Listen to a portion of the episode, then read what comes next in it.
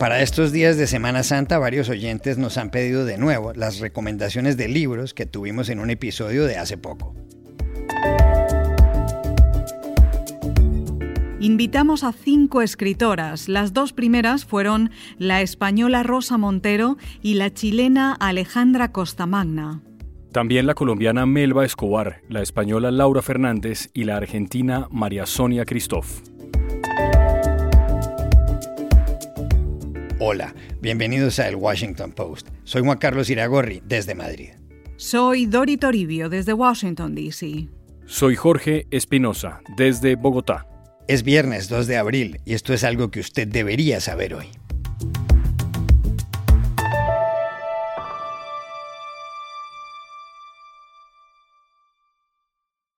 Cinco escritoras recibieron hace algunas semanas nuestra llamada para que nos recomendaran los libros que más les impactaron en los últimos meses. Esta fue la primera. Hola, soy Rosa Montero y quiero eh, recomendaros cuatro libros maravillosos que he leído este año, eh, este año oscuro y triste, pero em, dos de ellos no se publicaron este año, sino que son anteriores, pero los he leído ahora. El primero es eh, El infinito en un junco, de la española Irene Vallejo, que es una absoluta maravilla, es un ensayo, pero que se lee como una novela sobre la historia de los libros en la antigüedad clásica. Es fascinante, bellísimo. El siguiente es eh, una novela de la premio Nobel eh, polaca Olga Tokarczuk y es sobre los huesos de los muertos, que es maravillosa, con un personaje increíble, potentísimo, originalísimo, una voz narrativa también hipnótica, magnífico, vamos, maravilloso. Los eh, dos siguientes libros sí se han publicado este año. Uno es eh, un ensayo del escritor español Alejandro Gándara que se llama Dioses contra microbios y es un libro originalísimo y poético, muy bonito, eh, que tiene en parte una especie de diario del confinamiento, pero muy original, un diario muy original, y en parte pues una serie de reflexiones sobre la cultura y el pensamiento griego clásicos como origen de nuestro pensamiento y de nuestra cultura y como, como posible el lugar al que, al que referirnos para encontrar armas para defendernos de la pandemia. Dioses contra microbios, una belleza de libro. Y por último, otra novela de otro escritor español, que es eh, Fin de temporada, de Martínez de Pisón, Ignacio Martínez de Pisón, que es una novela eh, bella, tremenda y muy, muy, muy conmovedora. Cuatro librazos. Besos. También llamamos a la escritora chilena Alejandra Costamagna y esto nos respondió.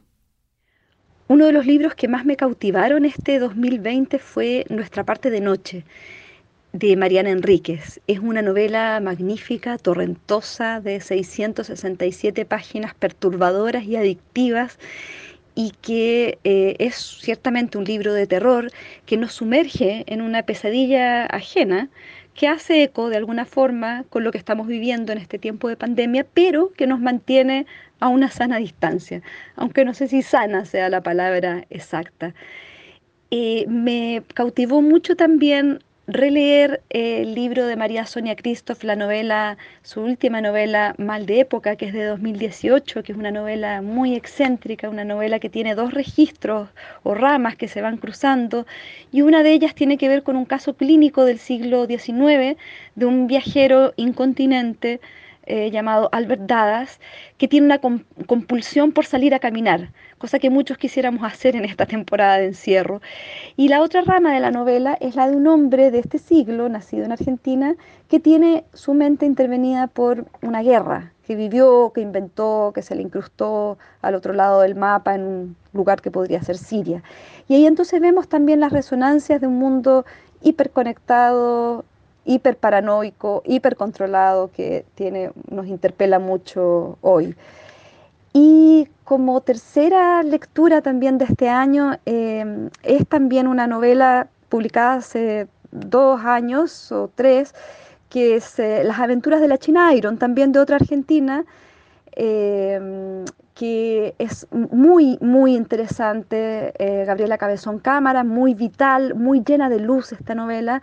La protagonista es una mujer, eh, casi una niña en realidad, que ha figurado como la China del gaucho Martín Fierro y que ahora toma el mando y parte con un viaje de aprendizaje, reconocimiento del mundo, de la lengua, del cuerpo y de las inmensidades de la pampa. Es un libro que cautiva mucho por eh, el uso de la lengua, una lengua viva, suelta, con un pensamiento luminoso y agudo, donde eh, podemos ver eh, que hay una forma de repensar los cánones y las miradas es una forma también de sacudir el género de la gauchesca tan masculino, por lo demás, y de instalar una lectura quizás más inclusiva y gozosa.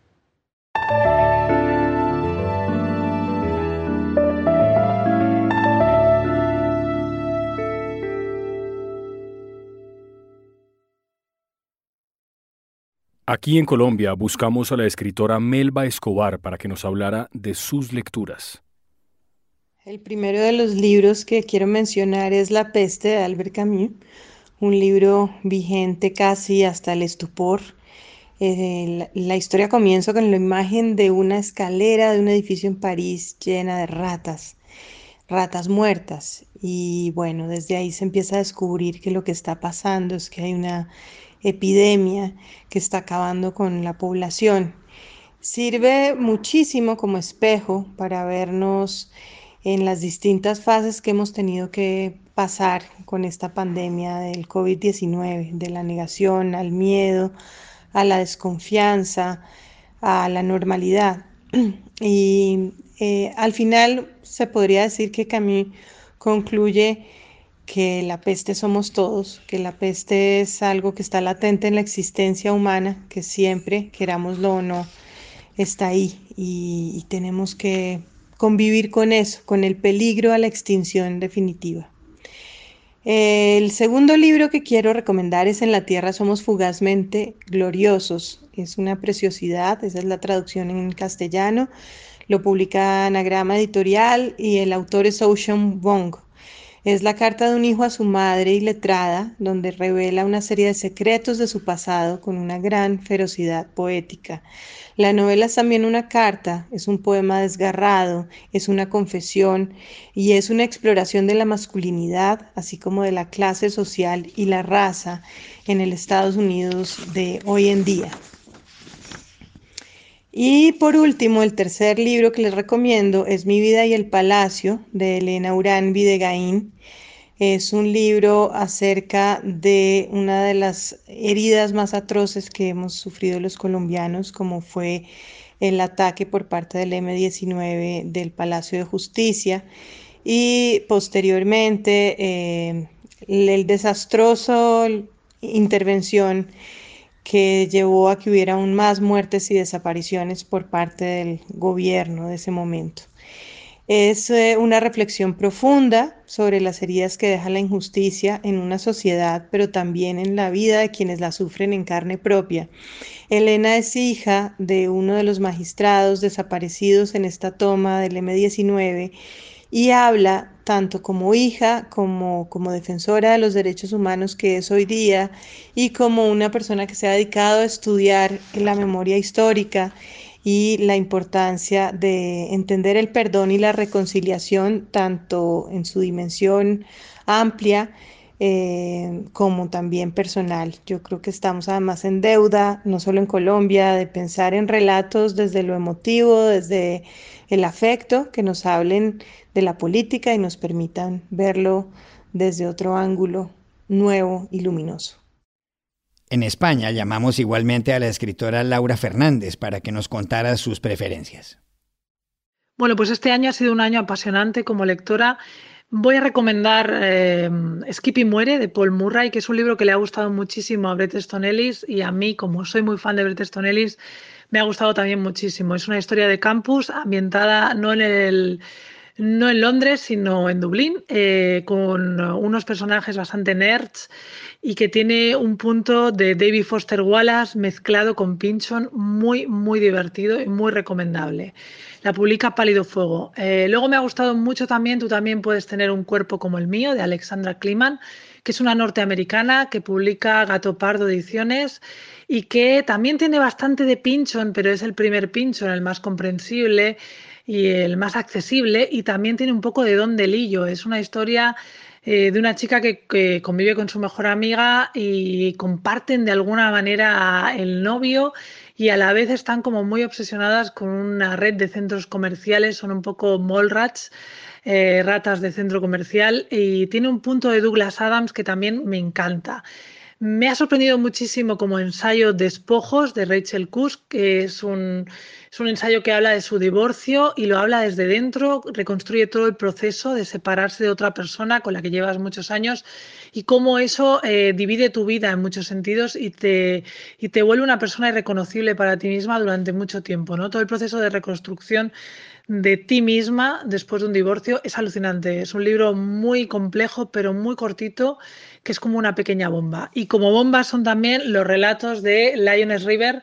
Eh, de propiedad privada. Esta señora, la autora de Tenemos que hablar de Kevin, siempre que eh, escoge un tema y lo analiza hasta que no queda nada de él. Y en este caso los relatos hablan sobre poseer y ser poseído, es decir, cómo aquello que poseemos, sobre todo las propiedades, las casas, acaban poseyéndonos y acaban de alguna forma destruyéndonos o haciendo de nosotros algo completamente irreconocible. Y entonces este año también para mí ha sido el año del descubrimiento de Valeria Luiselli. He leído todos sus libros a partir de Desierto Sonoro y por otro lado de un clásico como Almas Muertas de Gogol, eh, que es delicioso, muy divertido eh, tiene ese punto de que está inacabado, pero que se ve perfectamente que, es, un, que, es, un, que es un grande, ¿no? Y que, que para aquellos que nos gusta la, literatura divertida o bastante eh, absurda, eh, debería ser imprescindible.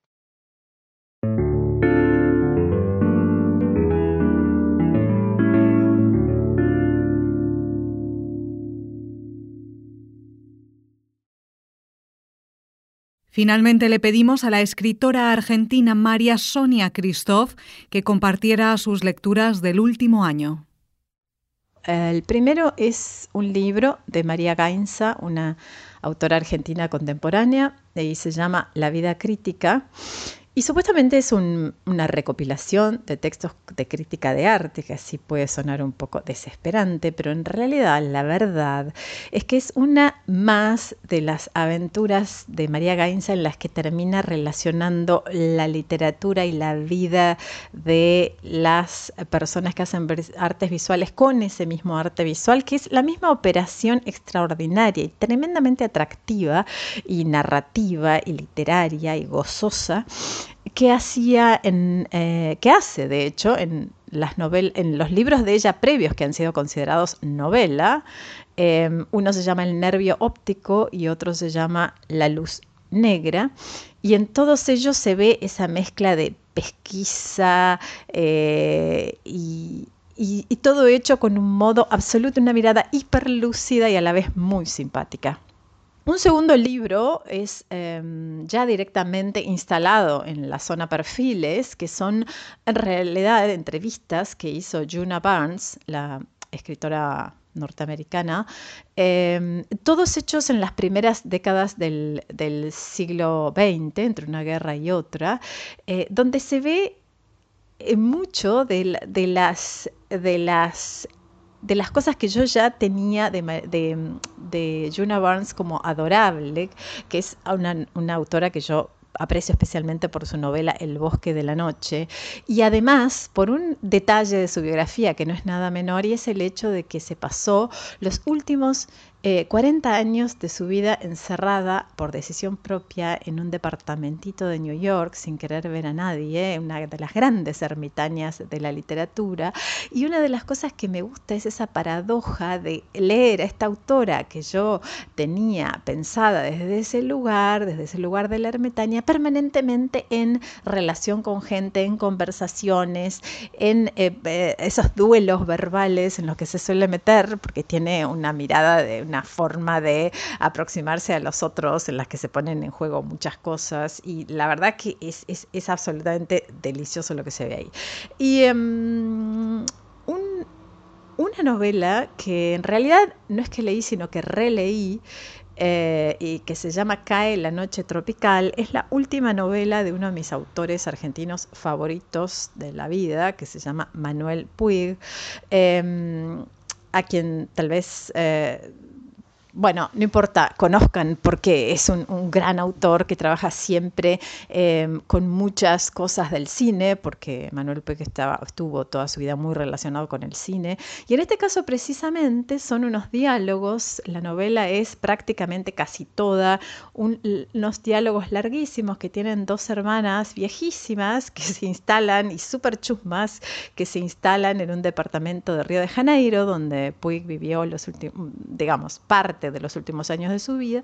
Y estas dos hermanas se la pasan hablando de una vecina de ellas, en el edificio y lo que resulta maravilloso es que uno no puede dejar la novela del atractivo que genera una vida aparentemente anodina, contada por narradoras aparentemente anodinas, y, a la vez uno se da cuenta de que ahí hay un material extraordinario, y a la vez, como siempre con Puig, se da cuenta que lo importante de la literatura es captar ese tono, captar esos modos de decir, y que esos modos de decir y esos tonos no tienen por qué eh, tener que ver con la elegancia y las grandes frases, eh, y todo dicho con esa maravillosa voz que, que, que encuentra siempre. Y, además, para terminar, digo, me, me, llamó mucho la atención en, este, en este año de cuarentena leer precisamente una novela en la cual se habla casi todo el tiempo de una vecina, ¿no? Y digo, este año de cuarentena que hemos estado por, el encierro, prestando mucha más atención a esas personas que viven en nuestros edificios, en nuestras mismas cuadras, a las que cruzamos y siempre casi nos saludamos. Entonces, ahí hay como que se abren unos universos narrativos que esta novela prefigura muy bien.